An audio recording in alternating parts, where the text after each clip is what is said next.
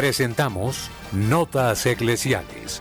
La entrevista, la noticia, la crónica, el acontecimiento y la realidad de la Iglesia en Colombia y en el mundo. Bienvenidos.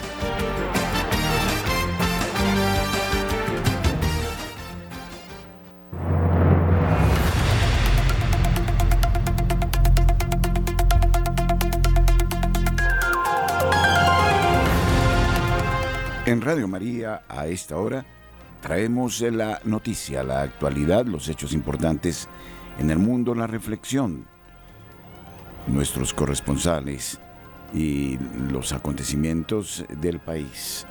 Luis Fernando López, Camilo Ricaurte, este servidor, el padre Germán Acosta, les saludamos. Hoy destacamos en la vida de la familia de Radio María un hijo de Camilo Ricaurte, una hija, una niña, su primogénita nacida el día de ayer. Nos congratulamos con Camilo, con su apreciada esposa, y que esta niña ojalá sea fuente de generosa bendición para su familia. La opinión, el análisis, editorial en Radio María.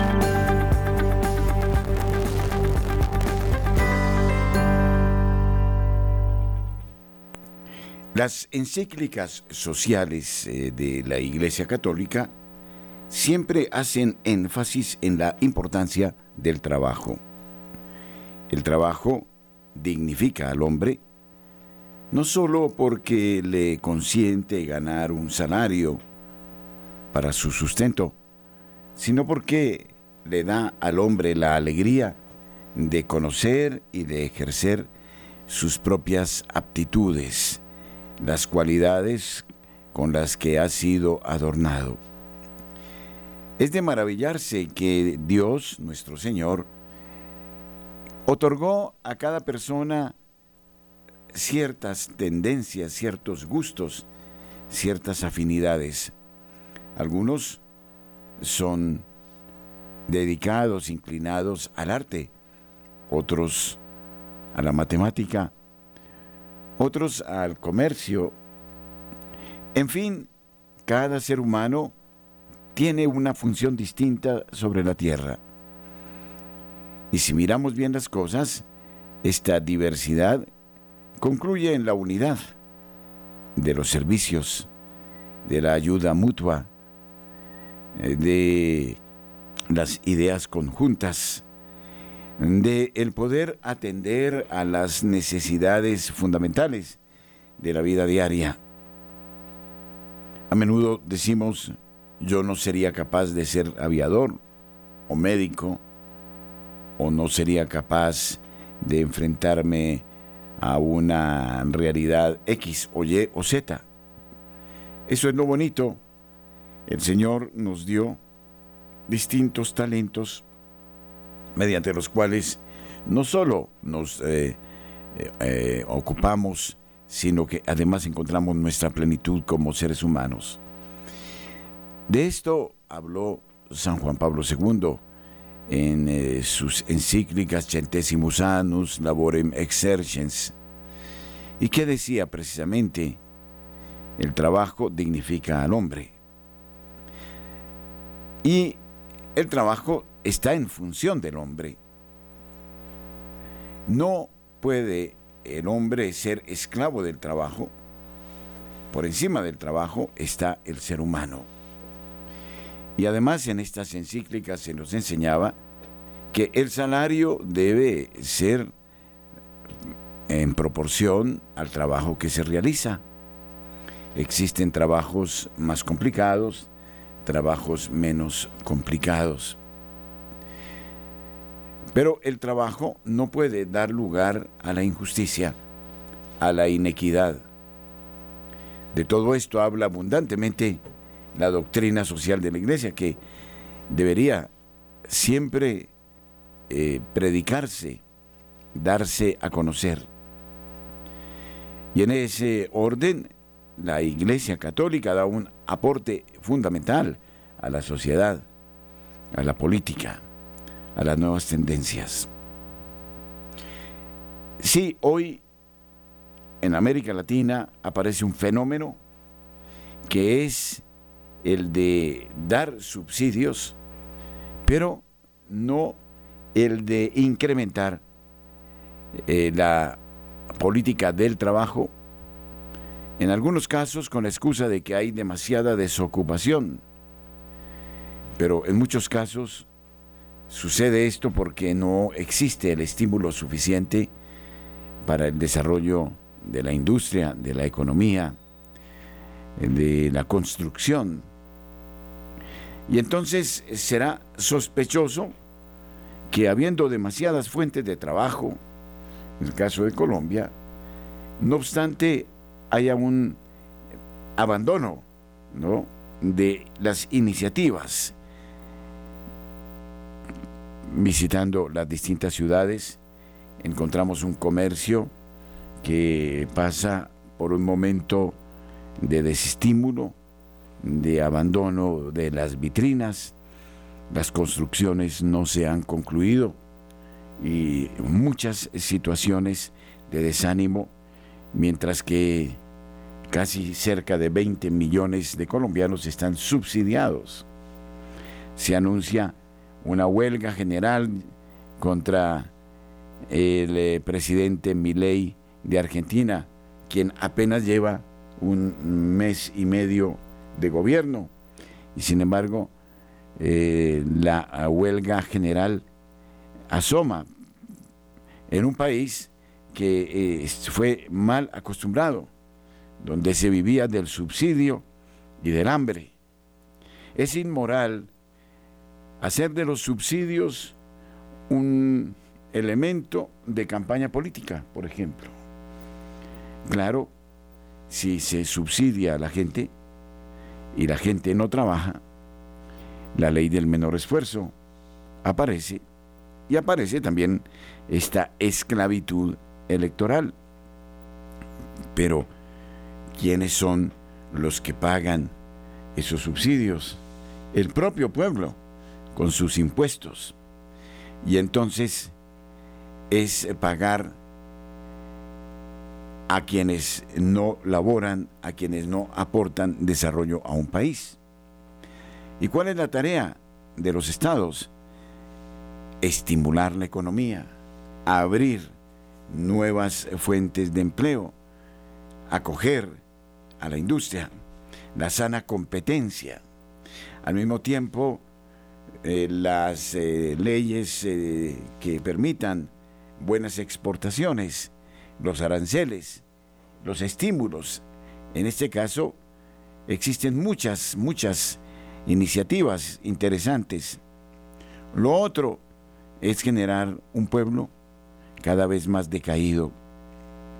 En el caso de Colombia, debemos pensar que nuestras regiones son de gentes emprendedoras, sumamente capaces, de gentes que quieren, con las costumbres de los ancianos y de las generaciones pasadas, de gentes que quieren desde la mañana a la noche estar en el surco, ganar el pan con el sudor de la frente. Pero existen tantos, tantos factores de desaliento. Aquí debemos estar muy, muy, muy atentos, porque este género de políticas en las que aparentemente se ayuda al pueblo y a las clases menos favorecidas, no es siempre el camino correcto.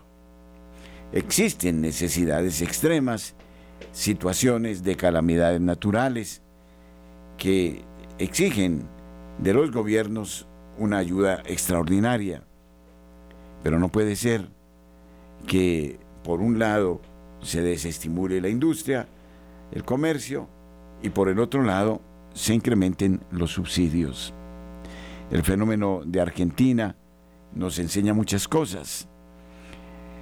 El presidente Milei lo dijo y lo dijo claramente, una inflación por las nubes y una situación de miseria porque finalmente como sucediera en Argentina, también los subsidios son intermediados por eh, las, eh, los gremios, los sindicatos, que mm, saben cómo repartir las migajas y servir a sus propios intereses. Sí, en Argentina la Confederación General de Trabajo, CGT, rechazó el plan de recortes de Javier Milei con marchas en las principales ciudades del país. Solo en Buenos Aires se sumaron decenas de miles de personas y el seguimiento del paro rondó el 80% de los afiliados a los sindicatos que, eh, como les decía, maneja el señor Moyano y de qué manera. Según las organizaciones, la movilización, aunque no llegó a paralizar al país, en pleno verano austral los trabajadores argentinos y una multitud de opositores lanzaron al gobierno, que despreció la protesta, un claro mensaje de repudio al desmantelamiento del Estado y de los servicios públicos que persigue el mandatario. Esto lo dice, lógicamente, el periódico El País de España, pero no es cierto porque ni siquiera se le ha dado el tiempo de implementar sus medidas económicas. La ley del menor esfuerzo, una demagogia y un estilo muy bien usado por aquellos que quieren hacer eh, de sus países no países prósperos, sino países sometidos a sus políticas de subsidios que finalmente, en lugar de evitar la pobreza, la incrementan y llevan a que los pueblos sean cada vez más dependientes buscando la cajita o el mendrugo de pan. No nos engañemos. Nuestros corresponsales tienen la palabra en Notas Eclesiales.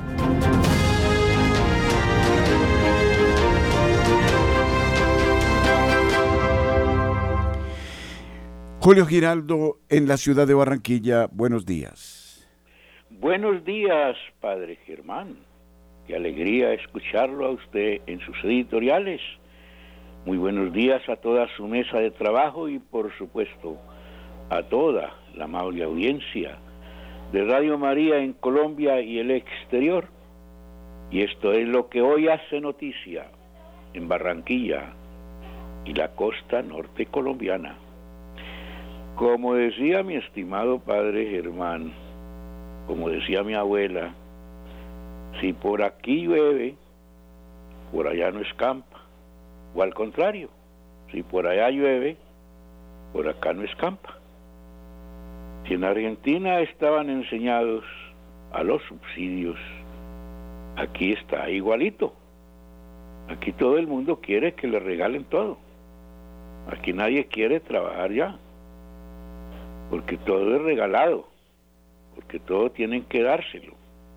Y cuando no les dan, como en el caso nuestro aquí con la electrificadora, con la luz, la luz se la roban y nos hacen pagar a los que pagamos cumplidamente cada mes el recibito, ahí nos viene la platica que se robaron, disque los pobres, que tienen para carnaval y que tienen para muchas cosas, que tienen para tomar eh, cerveza y ron cada ocho días, pero no tienen para pagar los servicios públicos. Bueno, pero eso al fin y al cabo es resorte aquí en Radio María de usted, padre, en sus famosos editoriales. Vamos con las noticias. Sigue siendo noticia lo del río Magdalena, que sigue bajando su nivel vertiginosamente. En algunas partes, en algunos pueblos, está convertido en una playa en donde la gente ya, en lugar de navegar por allí, en lugar de bañarse como lo hacían los pelados a las orillas del río, ahora caminan de un lado a otro por la playa. Esto, por supuesto, ha causado que seis municipios de aquí del Atlántico, del sur del Atlántico, estén en este momento en alerta roja, porque se están quedando sin agua.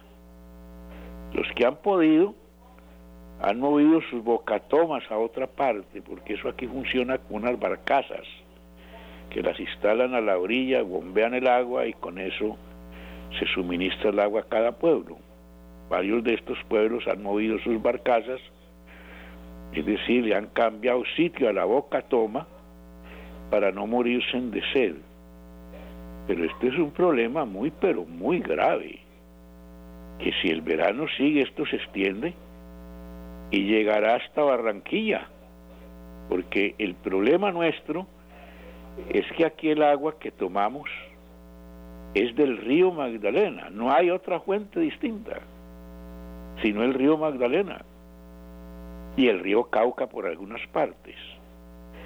Si estos se secan, entonces, indiscutiblemente, Dios no lo quiera, vamos a morir.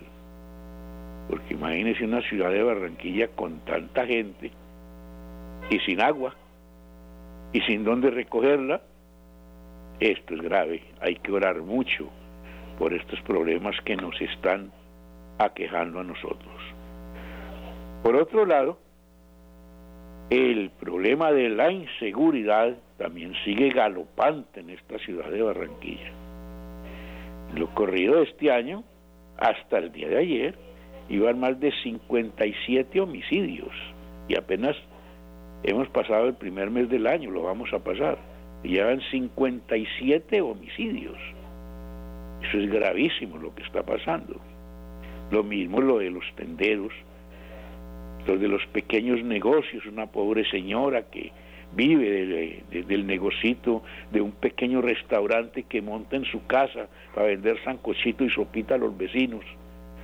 Y entonces llega el extorsionista y le dice, si no me da un millón de pesos, la mato. Y han tenido que cerrarlo. Bueno, todas estas noticias que son negativas, nosotros las podemos interiorizar para alzar nuestra voz hacia el cielo, elevar plegarias al Creador, para que esto pueda tener un buen fin. Entonces finalmente, pues hieren de dos impactos de bala a Darien Pardo, una ex campeona mundial de boxeo. Eso fue ayer. Por robarle una pequeña moto que tenía para ganarse la vida. Se negó, le pegaron dos tiros. Gracias a Dios no ha muerto. Está en el hospital. Dios quiera que no, que se salve. Pero estas son cosas que no deben seguir ocurriendo aquí ni en ninguna parte. Bien desde la ciudad de Barranquilla y para Radio María, Julio Giraldo. La información desde el centro del país con Edgar Muñoz, desde Zipaquirá. Buenos días. Padre Germán, muy buenos días y a los compañeros de la mesa, cordial saludo. Por supuesto, oyentes de Radio María, igualmente, muy buen día martes. El tema de los incendios, pues sigue siendo la noticia en la región Sabana Centro apenas controlado el incendio de Nemocón, se desata otra gran conflagración ahora en Sopó.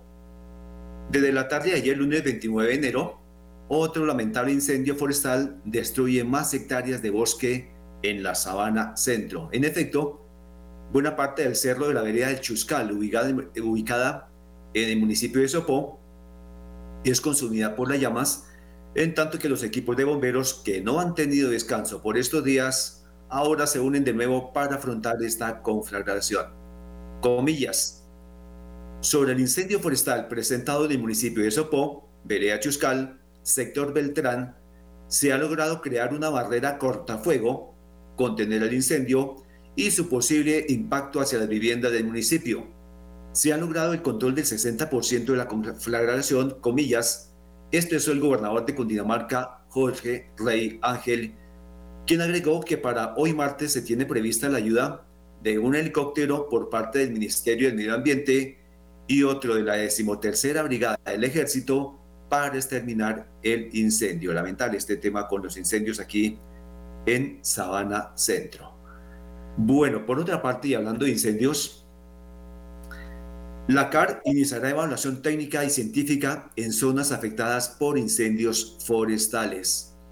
El director de la Corporación Autónoma Regional de Cundinamarca, CAR, Alfred Ignacio Ballesteros, anunció que en una articulación con el Ministerio de Ambiente, la empresa de acueducto y alcantarillado de Bogotá y la Secretaría Digital de Ambiente realizarán una evaluación de las áreas y especies afectadas, así como de las condiciones del suelo en los cerros orientales de la capital del país, arrasadas por el fenómeno del niño, para determinar su restauración.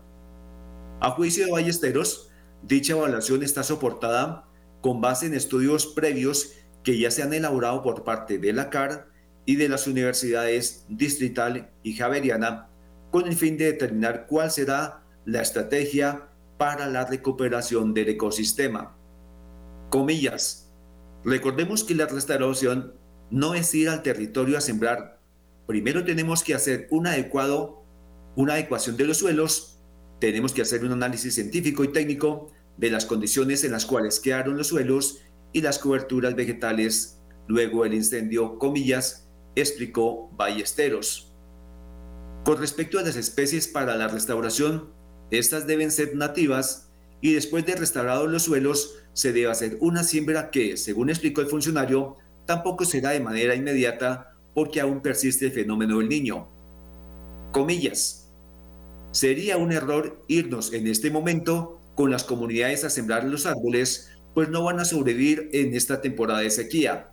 Habrá que esperar las condiciones climatológicas adecuadas y hacer un trabajo técnicamente asistido para que la plantación pueda prosperar y luego hacer los respectivos mantenimientos con una planificación por los incendios forestales con respecto a los municipios afectados en Cundinamarca, el director de la CAR dijo que también se está estructurando un plan con el gobernador Jorge Rey para hacer una evaluación de las áreas afectadas que dan cuenta cerca de 800 hectáreas consumidas por los incendios forestales. Comillas, tenemos que establecer con la gobernación de Cundinamarca las condiciones de los suelos que fueron afectados y cuáles serán las especies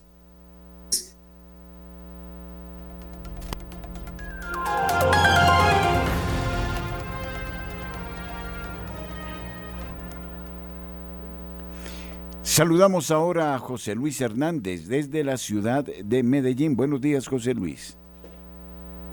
Saludos amigos, ¿qué tal? Buenos días. Aquí llegamos con toda la información noticiosa desde Radio María Medellín. Atención. Los médicos no están llegando a los hospitales. Exoneración del año rural tiene relación.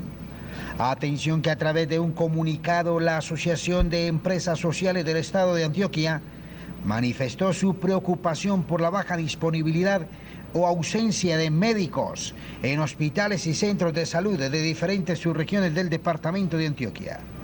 La agremiación aseguró que la exoneración del servicio social obligatorio, o sea, el año rural, mayor interés en especializaciones o investigaciones y la concentración de profesionales en grandes ciudades y la precaria e inestable condición laboral que ofrecen algunas eh, prestaciones explicaron la delicada situación.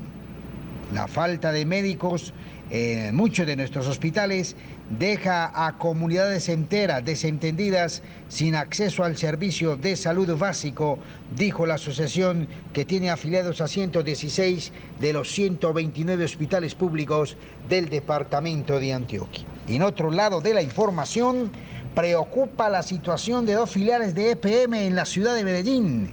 Junta dice que Afinia y en varias están en problemas. A través de un comunicado a la opinión pública, los nuevos integrantes de la Junta Directiva de Empresas Públicas de Medellín manifestaron su preocupación por el estado en que la actual administración recibió las empresas Afinia y empresas varias de Medellín en varias.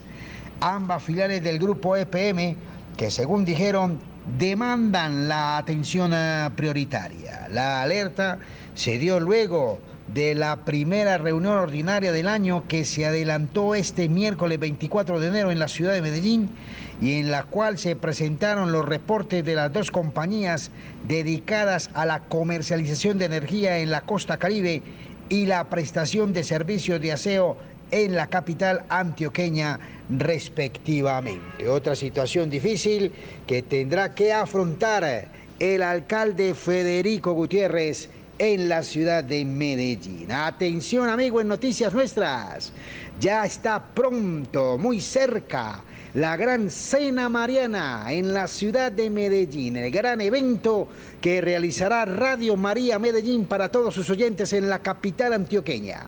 Noche de fraternidad, compartiendo la fe unidos de la mano de la Virgen María y dando también tu paso de solidaridad con esta estación, con esta emisora maravillosa donde se ora por ti, se ora por todos y se ora por todos aquellos que buscan fe y oración.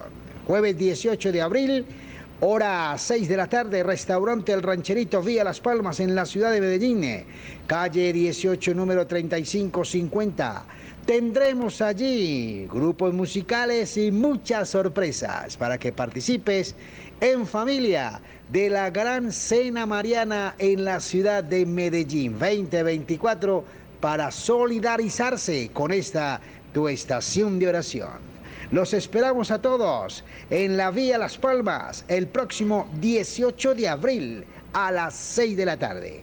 Mayores informes en el 313-591-3497 y en el 604-557-9589. Recuerda, compartiendo la fe unidos de la mano de la Virgen María para hacer crecer más nuestra solidaridad.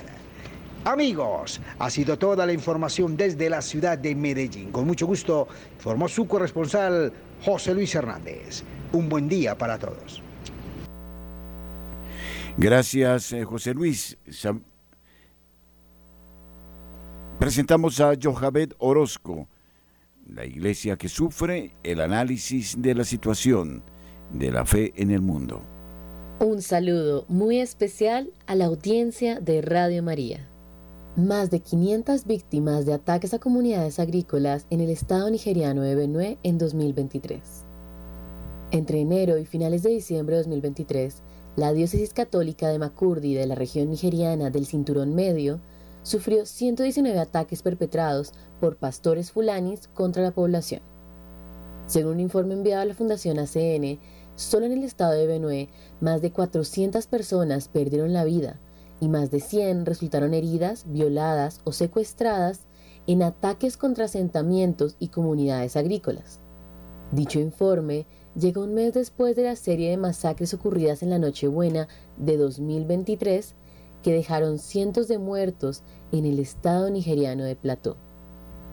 Según el padre Remillus Ihiyula, socio de proyectos de ACN y director de la Fundación para Justicia, Desarrollo y Paz de la diócesis de Makurdi, se registraron 119 ataques entre el 2 de enero y el 27 de diciembre del año pasado en el estado de Benue. El informe enviado a ACN denuncia que dichos ataques fueron perpetrados por miembros de la etnia fulani, que son pastores nómadas que se han desplazado del norte cada vez más al sur de Nigeria, en busca de mejores pastos para sus animales y que a menudo entran en conflictos por las tierras con las comunidades agrícolas. El cinturón medio de Nigeria, que incluye el estado de Benue, donde se encuentra la diócesis de Makurdi, es conocido por sus fertilísimas tierras. Esa es la razón por la que se ha convertido en escenario de los mencionados conflictos. Los Fulani proceden de lugares tan lejanos como la República de Níger o los estados nigerianos septentrionales de Sokoto o Katsina. Desde allí se desplazan hacia el sur, disfrazados de nómadas en busca de follaje para su ganado, pero muchos actúan como yihadistas cuyo objetivo es propagar el Islam como ideología. Llevan armas sofisticadas con las que desplazan a pueblos enteros en ataque sorpresa, matan y perturban la actividad económica y la vida social sin reacción visible por parte del gobierno nigeriano, explica el padre Remillos. El informe detalla que los 119 ataques causaron al menos 414 muertes en numerosas comunidades y localidades de la diócesis de Makurdi y otras partes del estado de Benue. Sin embargo, estas son solo las víctimas identificadas y contabilizadas. En al menos dos casos se indica sin más que hubo decenas de muertos, en otros se indica que se teme que haya muchos muertos, por lo que el número total de víctimas mortales es sin duda mucho mayor, precisa el padre Remillus. Otras 96 personas resultaron heridas y se produjeron al menos cuatro violaciones. Los ataques de los pastores Fulani también han tenido como resultado el secuestro de 35 personas, ha informado el padre Remillus a ACN.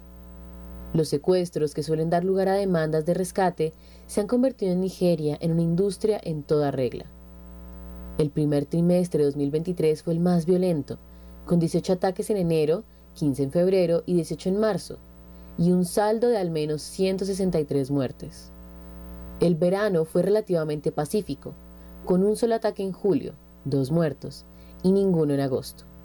El mayor número de víctimas se produjo en abril, con 63 muertes en solo 9 ataques. Aunque la razón subyacente de los ataques tenga que ver con la tensión ancestral entre pastores nómadas y agricultores asentados, las disputas en estas regiones nigerianas se ven agravadas por las diferencias tribales y religiosas. Así, los pastores fulani son en su gran mayoría musulmanes, mientras que las comunidades agrícolas asentadas son generalmente cristianas. En casos recientes ocurridos en otras partes de Nigeria, los ataques se han descrito como dirigidos expresamente contra cristianos, lo que confirma un elemento religioso en la violencia. En el pasado, los conflictos por las tierras de pastoreo nunca se saldaban con las matanzas y la destrucción que presenciamos hoy en día. Antes no había intención de ocupar y desplazar a comunidades como se está haciendo hoy. Además, antes había mecanismos de resolución pacífica y acuerdos amistosos que hoy en día son inexistentes. Lamenta el padre Remillos. ACN apoya la labor de la diócesis de Makurdi en Nigeria, proporcionando ayuda a los desplazados internos de los campos de Guma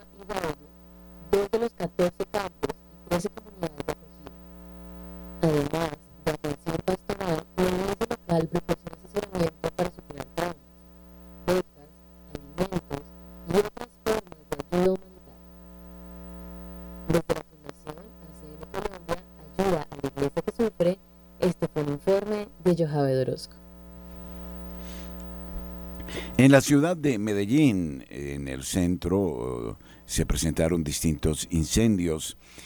Eh, tenemos a esta hora a Jenny Castro, nuestra coordinadora en la ciudad de Medellín, para que ella nos comente que sucedió muy cerca de la sede de Radio María en el día de ayer. Buenos días, Jenny, ¿cómo estamos? Muy buenos días, Padre Germán. Muy buenos días para todos nuestros oyentes eh, de Radio María aquí en Colombia. Eh, bueno, Padre, eh, ayer tuvimos, pasamos un gran susto, un gran, un gran susto porque aquí muy cerca de la sede de Radio María en Medellín, aquí en el barrio Los Colores, como a dos, tres casas, estaban, están en la construcción de un edificio, eh, iban como en la segunda plancha de, construido, pero de un momento a otro, tipo más o menos dos de la tarde, se presenta un voraz incendio que nos asustó a todo el barrio, a todos los vecinos, trabajadores quedaron también allí eh, atrapados por el fuego. Eh, afortunadamente y gracias a Dios que ellos alcanzaron como a salir por la parte de atrás y bueno, fue un momento de caos, fue un momento muy, muy angustioso, eh, principalmente pues para nosotros como vecinos y segundo también pues por todo esto que no sabíamos de, de que era producido ese, este, este incendio. Eh, gracias al Señor pues que llegaron los bomberos, llegó también la policía y se pudo controlar este incendio que ocurrió ayer aproximadamente a las 2 de la tarde que fue eh, de, de, mucha, mucha angustia, sobre todo eh, al lado había también un, eh, los edificios que estaban y habían personas que que no podían salir por sus propios medios y entonces tocó como rescatarlas por el balcón. Bueno, fue un caos y una cosa muy fea, padre, muy, muy impresionante, para mí muy impresionante, de verdad que sí. Y no se supo, Jenny, cuál ha sido la causa de esta conflagración. No, padre, no, no sea, todavía no lo han dicho. Eh, eh, me parecía muy, pues es muy curioso porque es un edificio que apenas está en construcción. Eh, solo habían tenido, solo se veía que tenía el primer piso y el segundo piso de plancha. Y, y, eso fue lo que realmente se incendió, no, no se sabe qué ocurrió. Eh, fue muy angustioso, sobre todo el trabajador que quedó atrapado, pero gracias a Dios que, no hubieron muertes y que este eh, trabajador alcanzó a salir por la parte de atrás, eh, digamos, lanzándose por el patio de las casas vecinas para poder salvar su vida. Y eso fue muy, muy angustioso, padre, de verdad que sí, muy angustioso. Bueno, menos mal que todo quedó bajo control, pero esto nos advierte que con el verano y también eh, con eh, la situación de los fluidos eléctricos, etcétera, se debe tener su cuidado en, las casas porque cualquier chispa eh, es capaz de producir un incendio que no podemos imaginar en sus consecuencias. Muchísimas gracias Jenny, un abrazo y nos alegramos que todo anduvo finalmente bien. Muchas gracias a usted, padre. Claro que sí. Feliz día. Y saludamos a Marta Borrero desde la ciudad de Cali. Buenos días, Marta. Bienvenida. Hola, ¿qué tal? Muy buenos días para ti, para toda la querida familia Radio María. En Santiago de Cali hemos tenido unas altísimas temperaturas en estos días y se habla muchísimo de tener cuidado con el golpe de calor porque un descuido puede costar la vida en este momento. Las altas temperaturas están golpeando con fuerza el Valle del Cauca y la Secretaría de Salud ya está dando recomendaciones a la ciudadanía. La temporada seca y los efectos del fenómeno del niño se han hecho sentir en todo el país y el Valle del Cauca y Cali, su capital, no son ajenos a este fenómeno. Para evitar las afectaciones por las altas temperaturas, la Secretaría de Salud del Valle emitió una serie de recomendaciones, sobre todo porque en Cali, según María Cristina Lesmes, titular de la cartera, la temperatura está sobrepasando los 33 grados centígrados con sensación térmica de más temperatura todavía. Estamos hablando de que aunque los termómetros marcan 33, la sensación es de 37, 38 grados centígrados y un sol brillando desde muy tempranas horas de la mañana hasta extendidas las 6 de la tarde. Las recomendaciones importantes, sobre todo cuando se vive con personas enfermas o con niños o adultos mayores, es básicamente y en primer lugar mantenerse hidratados. Se debe beber líquido durante todo el día y tratar de no salir al sol entre las 10 de la mañana y las 3 de la tarde. Procurar estar en espacios cerrados, abrir las ventanas de la casa, usar ropa fresca y tratar de evitar los colores oscuros. La funcionaria añadió que otro de los mayores riesgos que se tienen es el calentamiento de los vehículos y dejar al interior de estos a menores de edad o a mascotas donde el golpe de calor sí puede costarles la vida. Hay que usar bloqueador solar porque tenemos una alta frecuencia de cáncer de piel y el sol, como lo tenemos ahora, podría incrementar la laceración de la piel y producir en el futuro el cáncer. Bueno, mantenernos hidratados. Es súper importante cuidarnos, orar para que el Señor nos regale lluvias y sobre todo que aprendamos todos el ahorro del precioso líquido del agua, que no estemos derrochándolo, botándolo ni en nuestras casas, ni hacia afuera, dejando las llaves abiertas. Bueno, terrible esta parte de, ese, de esa falta de conciencia que tenemos de que es un recurso natural dado por la naturaleza y que no se puede fabricar en los laboratorios. Soy Marta Borrero. Para las notas eclesiales de la Radio María, tengamos un bendecido día y recordemos que Jesús es el agua de vida de nuestras almas. Era Marta Borrero desde la ciudad eh, de Cali. En otro orden de la noticia, Nikki Haley, la única candidata que quedaba para disputar a Donald Trump la nominación republicana para las elecciones presidenciales, anunció este martes en la noche, tras perder por 11 puntos contra el magnate en las primarias de New Hampshire, que no piensa tirar la toalla y continuará en la carrera. Lo mismo afirmó el gobernador de Florida, Ron DeSantis, tras quedar segundo en la asamblea de Iowa el 15 de enero. Cuatro días después se retiró y apoyó al candidato que le había insultado con saña.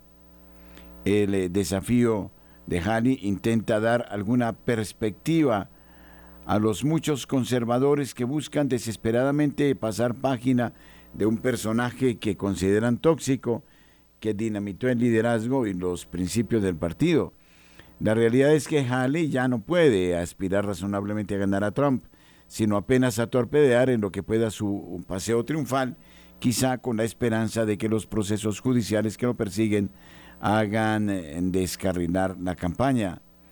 Donald Trump es el primer candidato en medio siglo que gana las dos primeras citas republicanas. El votante de New Hampshire es más eh, moderado que el de Iowa y vota en urna, no en asamblea. Por eso la victoria de Trump impresiona, es el favorito entre dos grupos de republicanos muy distintos. Iowa por sí solo, no solo, sí, solo del resto del país, pero los dos juntos envían una señal inequívoca de dónde está la mayoría del partido. Las encuestas en el resto de los estados eh, en clave confirman esta tendencia en la trayectoria política. Trump es eh, de facto imparable en este momento.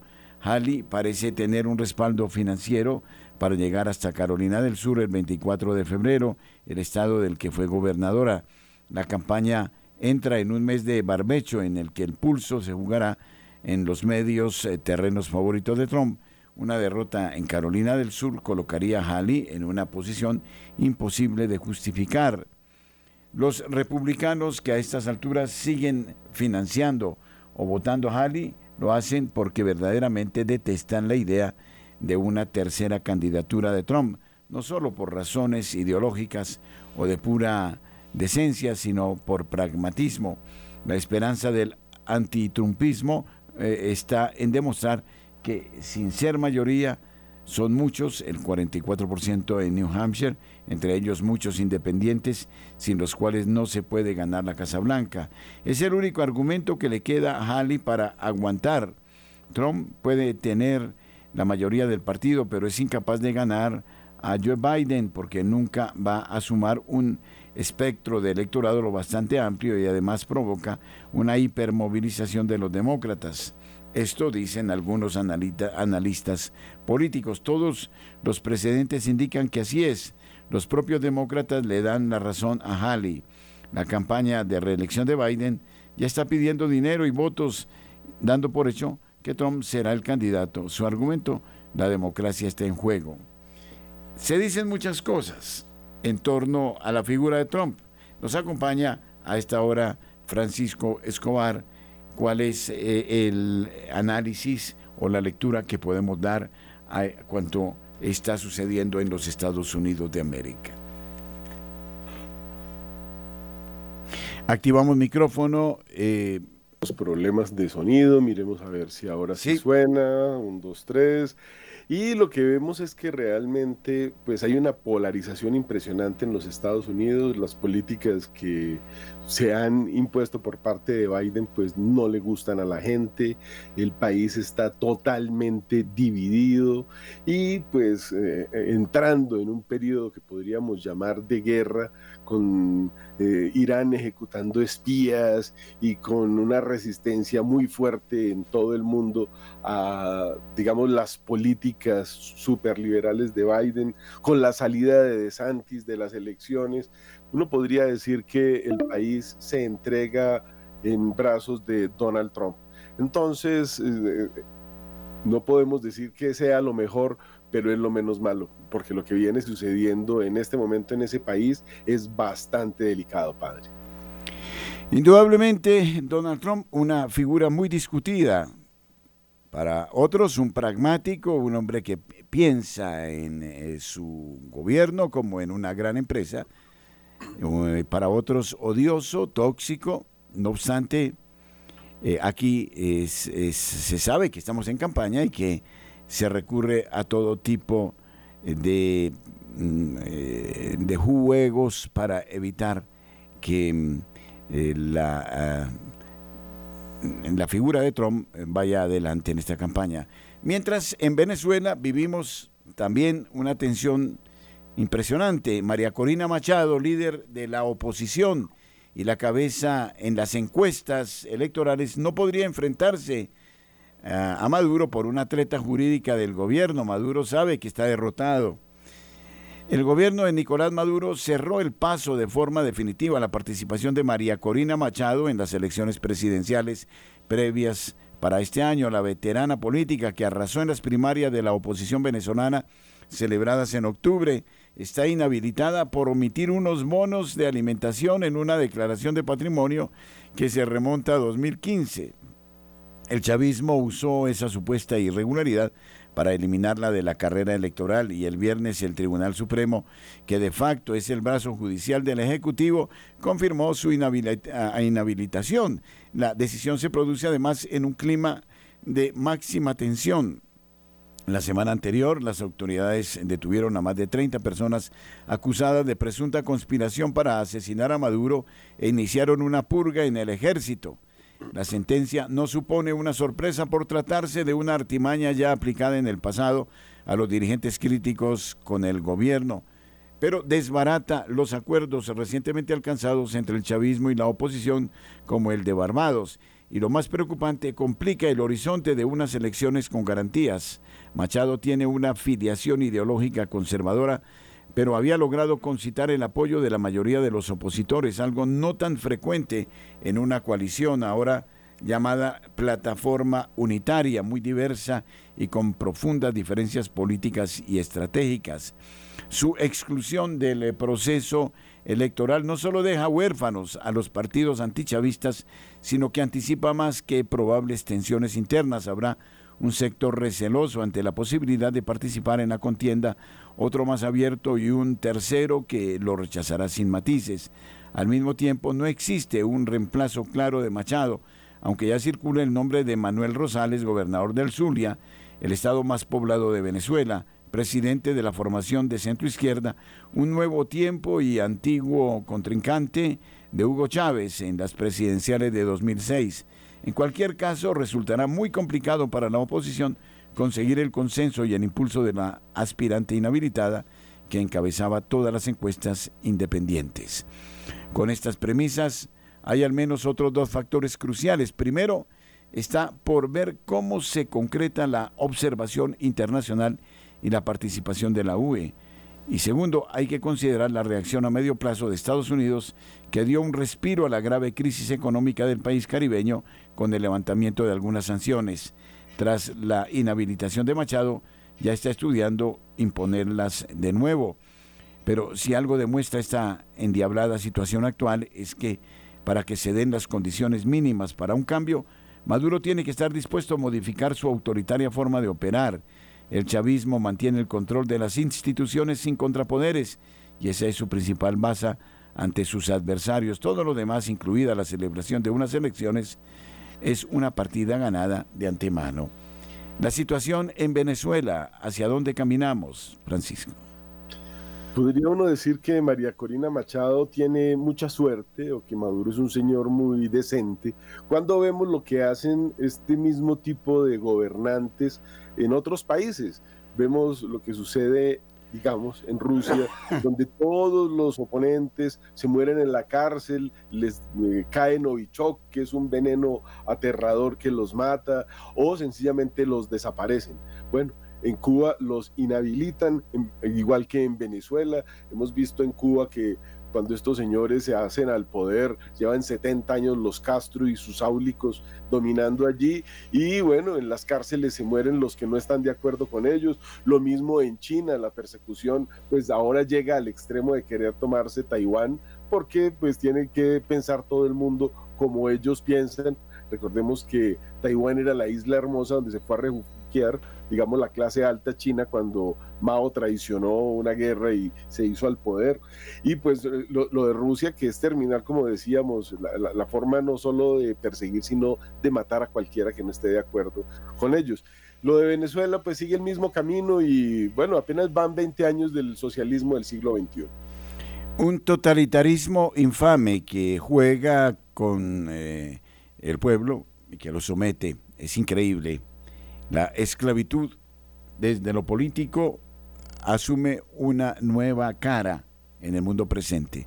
En tanto, los líderes del nuevo orden mundial anunciaron en Davos, o Davos, una nueva era de censura de lo que ellos llaman desinformación. Una de las conclusiones a las que llegaron los paladines del nuevo orden mundial en su reciente encuentro en el foro de Davos es que tienen que luchar contra lo que ellos llaman desinformación, es decir, quieren acabar con las informaciones y opiniones críticas contra sus tesis en temas como el aborto, la ideología de género, la soberanía de las naciones y las pandemias pasadas y futuras. En respuesta al creciente escepticismo público hacia la agenda globalista, el foro de Davos designó la sesión de este año como de reconstrucción de la confianza. A lo largo del evento, varios oradores reiteraron que la desinformación erosiona la confianza en las instituciones internacionales y que los líderes mundiales tienen el imperativo moral de combatirla, el imperativo moral. Tirana Hassan, directora ejecutiva de Human Rights Watch, vinculó el clima de desinformación actual con el autoritarismo. Hassan afirmó que las señales de alarma del autoritarismo aparecen con conceptos como proteger los valores familiares o salvaguardar nuestras tradiciones, y que el público debe prestarles mucha atención. Suelen ser interesados, manipuladores y casi siempre perjudican a las personas y restringen los derechos humanos. Hassan continuó diciendo que otro ejemplo es cuando los derechos de las mujeres son atacados, gobiernos que dicen a las mujeres si pueden estar embarazadas o no. En Florida, censura educativa donde se prohíbe a los estudiantes aprender sobre identidad sexual y de género. El informe sobre riesgos mundiales 2024 de Davos cita la desinformación y la falta de información como los mayores riesgos del mundo a corto plazo. El foro lanzó una iniciativa titulada Desinformación y COVID-19, Inteligencia Estratégica, que promovía la narrativa dominante de respuesta a la pandemia. Meredith Kopit-Leven, eh, presidente y directora general de New York Times, afirmó que Google ha hecho verdaderos progresos en el modo en que se indexan las cosas, lo que significa que es eficaz a la hora de generar y promover el tipo correcto de contenido en la parte superior de las páginas de resultados de búsqueda, mientras que la información indeseable es empujada hacia abajo, lo que supone una que dificulta mucho encontrarla. Muchos usuarios están familiarizados con ello, especialmente en el contexto de la pandemia, cuando era necesario navegar a través de decenas de páginas de Google para llegar a contenidos no habituales solo para descubrir que de hecho eran correctos. Este es un tema de abierto debate. ¿Quiénes tienen la auténtica información? Información, ellos o los medios independientes. Interesante el punto. No solamente interesante, sino que nos habla de eh, estos tiempos y digamos que las nuevas corrientes. Hoy tenemos una ciencia que se llama agnotología que dice que la ignorancia es poder y la agnotología es creación deliberada de ignorancia. Eso es lo que están enseñando en muchísimas universidades, por no decir que en todas las universidades del mundo. Posverdad, agnotología, es decir, dejar a la gente ciega a realidades que están sucediendo en el mundo. Ayer, por ejemplo, se le implantó un chip a una persona por primera vez, lo que había propuesto este señor Elon Musk, y que creará unos seres humanos conectados permanentemente a la red. Pueden ponerse, aparte del chip, un lente de contacto en un ojo, tienen allí una pantalla y con su mente van leyendo todo el Internet. Imaginemos lo que está sucediendo eso si todo el Internet está lleno de mentiras, de desinformación o de falsedades abiertas.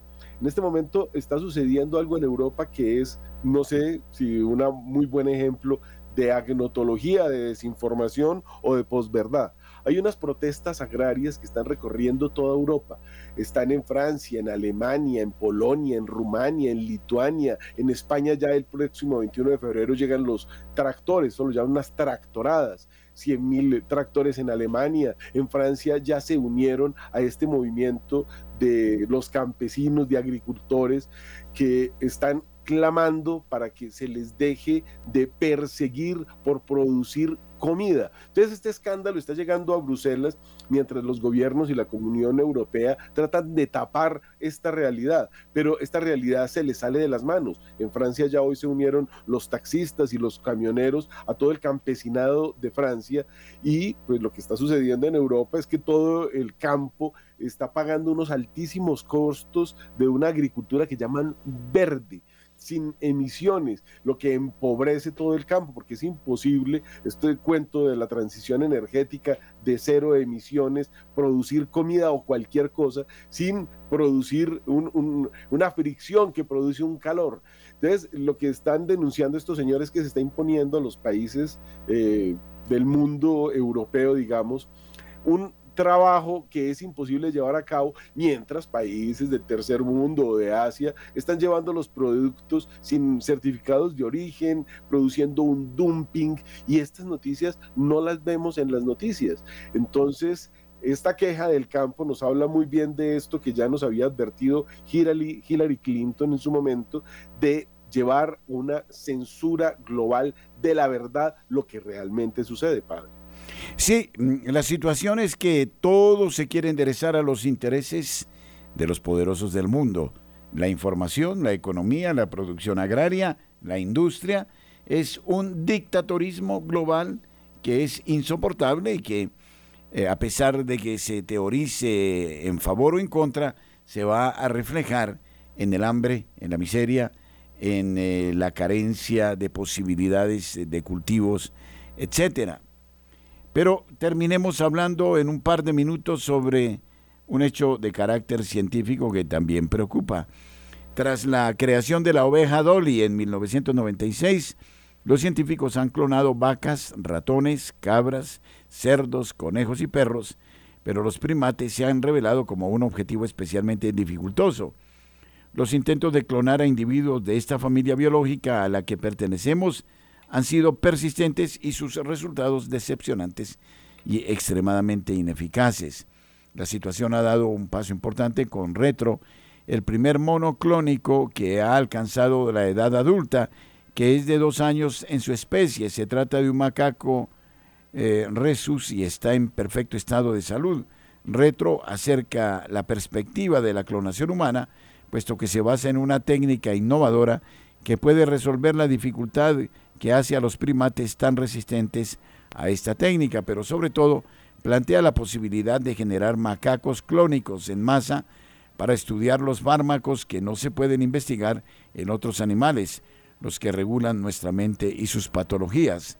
Desde Dolly, este sector ha atraído a sectas estrafalarias como los raelianos, que querían clonarse para viajar a otro planeta estafadores como el ginecólogo italiano Severino Antinori, que tenía colas en la consulta deseosas de replicarse y sobre todo al veterinario surcoreano Wang Wo-suk. Sobre esta noticia hablaremos el día de mañana, sumamente interesante y preocupante por otro lado. Radio María dedicará cada semana, la última semana de cada mes a la plegaria, a la oración, en toda su programación. A ustedes muchas gracias por habernos acompañado. Dios les bendiga. Hasta otro momento.